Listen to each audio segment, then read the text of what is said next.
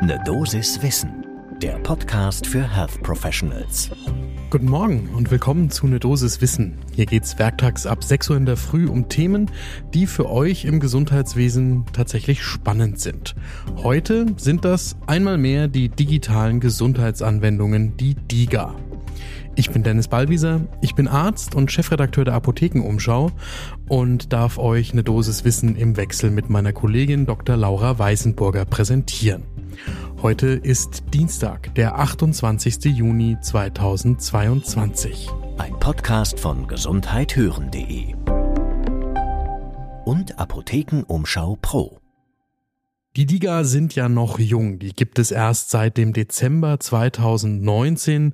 Damals mit dem digitalen Versorgungsgesetz von Jens Spahn kam die App auf Rezept in Deutschland als einer der ersten Nationen überhaupt, die eine solche Verschreibung im solidarischen Gesundheitswesen möglich macht. Jetzt gibt es von der Techniker Krankenkasse einen Report aus dem Mai und eine Bilanz vom GKV Spitzenverband schon aus dem März 2022. Das lohnt einen genaueren Blick zum ersten Kaffee des Tages.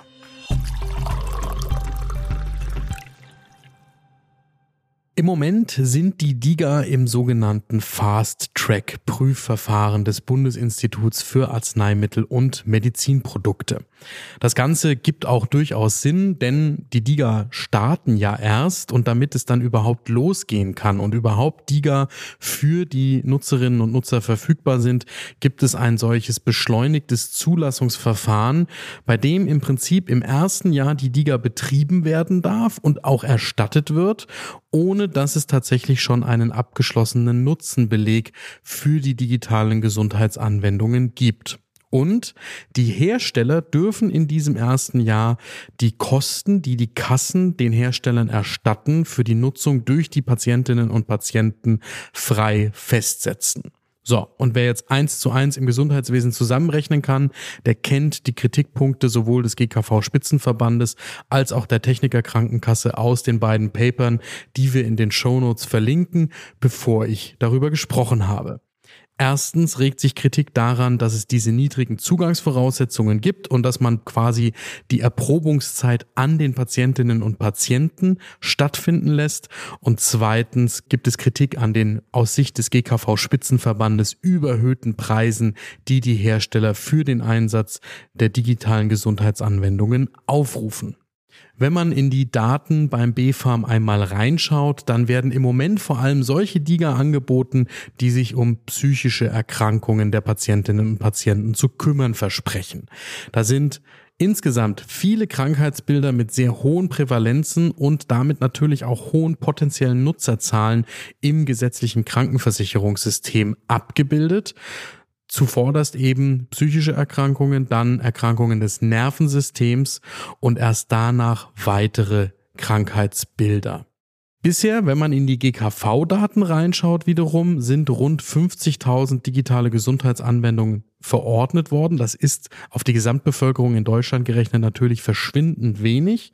Aber immerhin von den 50.000 sind 80 Prozent auch aktiviert worden von den Patientinnen und Patienten. Rund 90 Prozent sind von Ärzten und Psychotherapeuten verordnet worden, nur knapp 10 Prozent von der Krankenkasse an die Patientinnen und Patienten direkt gegeben worden. Das ist ja bei den DIGA durchaus möglich.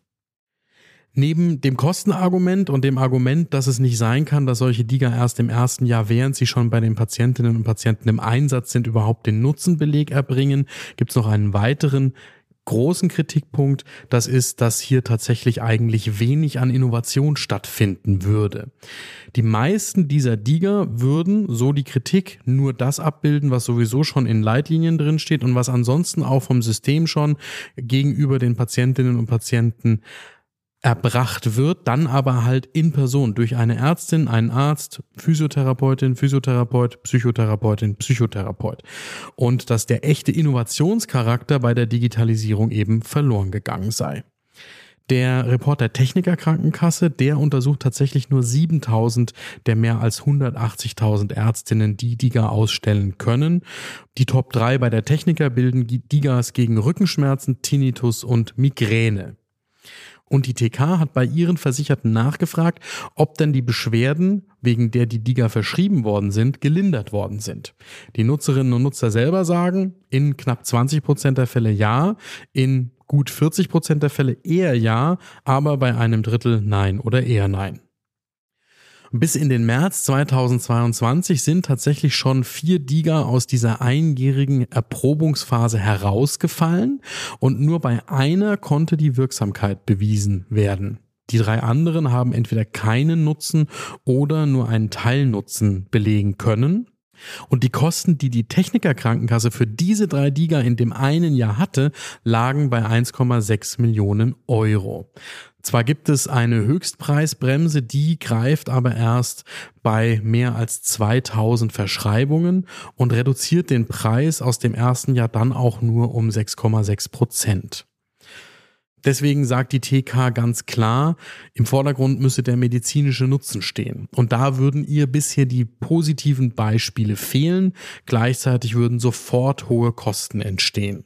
Das ist deswegen spannend, weil die TK unter allen gesetzlichen Krankenversicherungen ja als die innovative und digital offene Krankenkasse gilt und das auch zu Recht. Also man kann der TK normalerweise nicht unterstellen, dass sie neue digitale moderne Angebote nicht gerne ihren Versicherten zugänglich machen würde, aber sie sagt hier ganz klar, das ist noch nicht der Weisheit letzter Schluss. Die Forderungen der GKV sind an den Gesetzgeber deswegen klar, also sowohl des GKV-Spitzenverbandes als auch der TK als einzelner Kasse jetzt. Der medizinische Nutzen muss von den Herstellern wissenschaftlich nachgewiesen sein, bevor die Diga erstattet werden können. Und es müsse echte Innovationen mit einem Mehrwert für die Versorgung geben. Außerdem wollen die Kassen nicht, dass die Hersteller weiterhin die Preise im ersten Jahr beliebig festlegen können. Dann kommt ein zweiter wichtiger Punkt und das ist eigentlich kein Kritikpunkt, sondern das ist ein echtes Problem. Da geht es um den Datenschutz. In den letzten Wochen konnten Expertinnen nachweisen, dass es mindestens zwei DIGA gibt, die Sicherheitslücken aufweisen. Das hat das ehrenamtliche Kollektiv Zerforschung entdeckt. Einmal bei Novego, einer App für depressive Patientinnen und einmal bei Kankado, einer App für Frauen mit Brustkrebs. In beiden Fällen waren Patientinnendaten abgreifbar und die Hersteller sagen jetzt, sie hätten die Lücken geschlossen. Aber das zeigt ganz deutlich, dass die Anforderungen an den Datenschutz, wie sie bisher gegolten haben, einfach nicht ausreichen oder die Überwachung, dass die Umsetzung tatsächlich auch so stattfindet, wie das technisch geboten ist. Eine etwas andere Kritik kriegt sich noch in einer anderen Ecke, nämlich bei den Ärztinnen und Ärzten. Da gibt es zum Beispiel den Berufsverband für Orthopädie und Unfallchirurgie, der bei den Orthopädie-Apps für Patientinnen und Patienten davor warnt, dass wenn Patientinnen und Patienten hier Übungen falsch ausführen, weil sie das unbegleitet tun, das im schlimmsten Fall auch negative Konsequenzen für die Betroffenen haben kann. Der Aufruf ist da, dass es immer betreut durch die Ärztin oder den Arzt statt stattfinden sollte.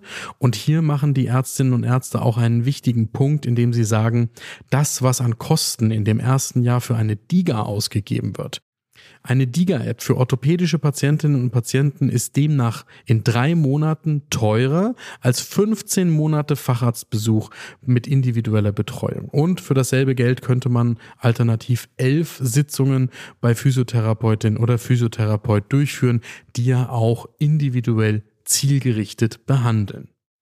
Deswegen ist es auch interessant, dass jetzt auch die Ärztinnen und Ärzte selbst mit DIGA auf den Plan treten. Zum Beispiel gibt es das Pilotprojekt Ortho Hero als App-unterstützte Behandlung bei Rücken- und Knieleiden. Gibt es auch schon seit Oktober 2021, ist Teil eines Selektivvertrages einer BKK zwischen dem Berufsverband für Orthopädie und Unfallchirurgie, der BKK Vertragsarbeitsgemeinschaft in Baden-Württemberg und verschiedenen anderen Partnern. Da können die Patientinnen und Patienten einerseits ärztlich beraten und im Coaching in der Praxis angeleitet werden und das andererseits dann zu Hause mit Hilfe der App weitermachen. Aber was die Orthopäden und Unfallchirurgen hier hervorstellen, ist, dass das Ganze dann eben mit Anleitung ist und das geben die heutigen Kostenerstattungen gegenüber den Ärztinnen und Ärzten für die Apps nicht her aus Sicht der Berufsverbände. So, das heißt, für mich ist die Take-Home-Message heute, dass es vielfältige und in vielen Punkten auch wirklich berechtigte Kritik an der Durchführung der DIGA gibt und dass da nachgebessert werden muss. Auf der anderen Seite bleibt für mich auch klar, wenn Jens Spahn als Gesundheitsminister die DIGA nicht so im Gesundheitswesen verankert hätte, dann würden wir heute gar nicht über solche Möglichkeiten der Patientenbetreuung sprechen oder nicht so weit fortgeschritten. Und deswegen ist es gut, dass wir die DIGA haben und wir sollten jetzt alles daran setzen, sie besser zu machen. Das war eine Dosis Wissen für heute. Die nächste Folge gibt's morgen ab 6 Uhr in der Früh überall da, wo ihr Podcasts hört. Und wenn euch diese Folge gefällt und ihr uns gerne hört, dann sagt das doch einer Kollegin oder einem Kollegen, damit auch die gut informiert in den Tag starten können. Ein Podcast von gesundheithören.de und Apothekenumschau Pro.